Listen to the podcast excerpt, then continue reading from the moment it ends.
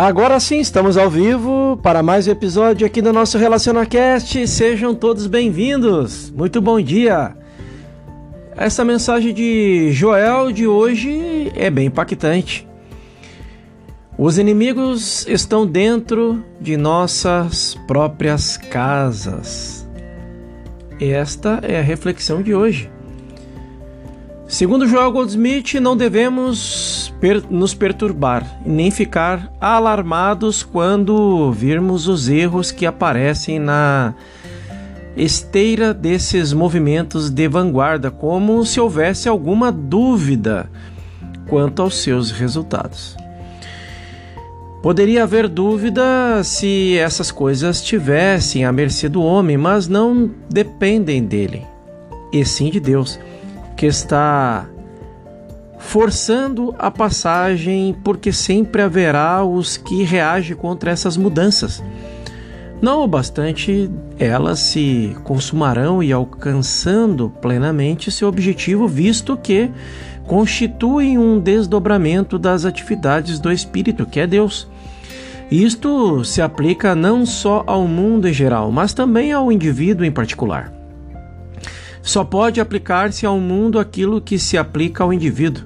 O fato de virmos buscando a verdade durante 5, 10, 20 ou 30 anos e ainda não termos encontrado a utopia, esse estado de perfeição ideal não deveria nos perturbar. Quando a luz da verdade irrompe pela primeira vez em nossa consciência, só encontra inimizade dentro de nós. Os inimigos do homem são aqueles que vivem na própria casa do homem, isto é, em sua consciência. Portanto, quando o Espírito, a luz da verdade, a força, sua passagem para dentro de nossa consciência necessariamente terá de eliminar todas as nossas ideias humanas. Muitas delas constituem aquilo que julgamos ser bom para nós e por isso nos rebelamos contra a própria vida espiritual que procura penetrar em nós.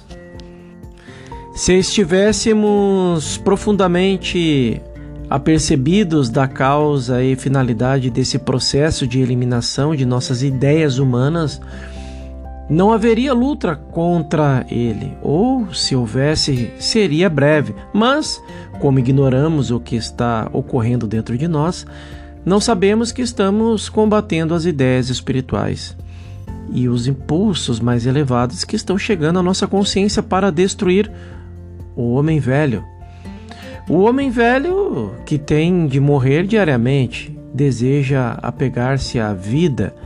Esse apego ao maná de ontem é um instinto humano que vem de muito antes de Moisés. É natural apegar-se à vida aquilo que deve morrer. Foi-nos dito que mais o mais elevado instinto humano é a autopreservação Entretanto, este é o maior inimigo de nosso desenvolvimento espiritual.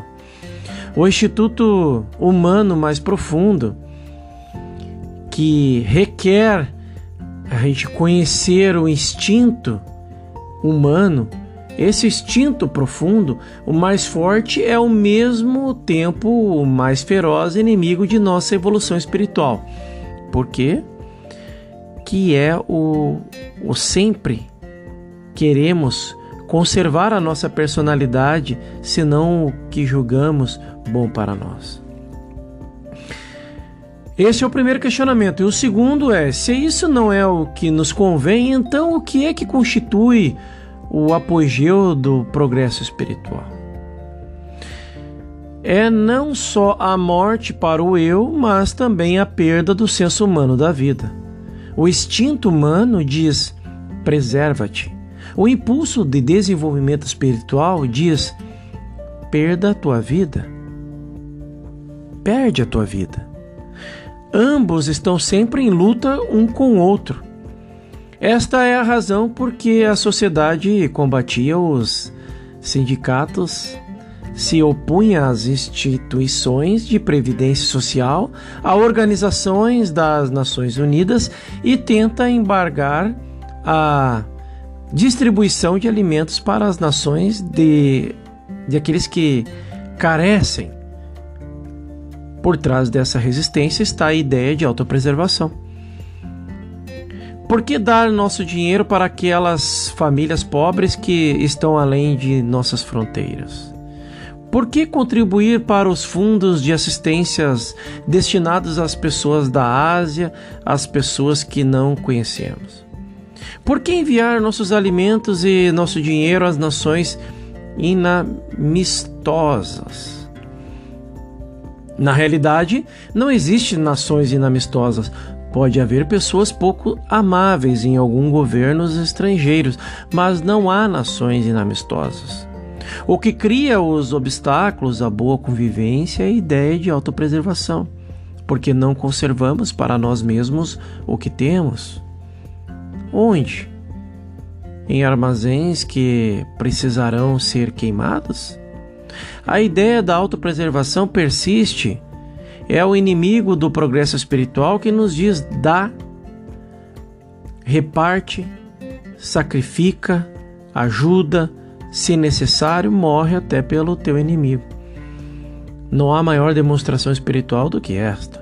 Os maiores inimigos de nosso progresso espiritual somos nós mesmos, tu e eu, porque insistimos em apegar-nos às ideias do passado. Apegar ao desejo da autopreservação e com isso criamos oposição dentro de nosso próprio nossos próprios eh, individualmente e coletivamente. Isto não é dito como julgamento, crítica ou condenação a ninguém, mas para mostrar aquilo que está dentro de nós e que retarda e até impede a nossa própria expansão espiritual. A paz e a prosperidade de todo o mundo. É dito com a intenção de alertar alertar-nos para que não é, pecarmos e não é, pecarmos a paciência com nós mesmos e não esperemos alcançar a utopia, aquele estado de perfeição ideal ao longo do dia seguinte, porque dentro da casa de um de nós estão esses inimigos que ainda precisam ser derrotados. A autopreservação e o senso pessoal, o eu ou o ego, a cada uma de nossas múltiplas manifestações. É evidente que nós não podemos vencê-los, mas à medida que nos expomos à luz da verdade, observamos na leitura dos escritos místicos e espirituais que existem no mundo, os quais lemos porque a, a luz que é Deus já nos tocou a alma e a mente. Essas leituras inspiradas vão despertando em nosso íntimo algo que lhes responde sim, sim Sim, é isto mesmo. Então vamos entrando em sintonia com elas. Em sua essência se vai se transfundindo em nós e modificando a nossa maneira de sentir. Esta é a garantia de que fomos tocados pela consciência divina infinita, a qual pacientemente está abrindo o caminho e estabelecendo o cerco decisivo para a vitória sobre os inimigos internos. Ela destruirá por nós aquilo que dentro de nós se apega ao maná de ontem, às ideias e ideais do passado, e extirpará a crença em nós enraizada de que a autopreservação é primária lei da natureza, permitindo assim compreender que, pelo contrário, a mais importante lei da expansão espiritual é o auto-sacrifício, isto é, o sacrifício do interesse particular pessoal pelo universo divino, que é o da fraternidade. O Mestre revelou que nada nos aproveita orar, pedir para nós mesmos. Para sermos filhos de Deus, para que essa consciência divina efetivamente se expresse em nós, precisamos orar pelos nossos inimigos. Em outras palavras, o eu, o ego, humano precisa esvaziar-se a tal ponto que a dedicação do nosso tempo e de nossas orações exclusivamente em favor de nós mesmos e de nossos amigos se amplie e converta num estado de consciência em que haja o verdadeiro amor ao próximo. Muito interessante. Vamos meditar sobre esta mensagem. Façamos todos uma excepcional manhã. No nosso próximo episódio falaremos sobre a consciência expressando-se como amor. Até lá.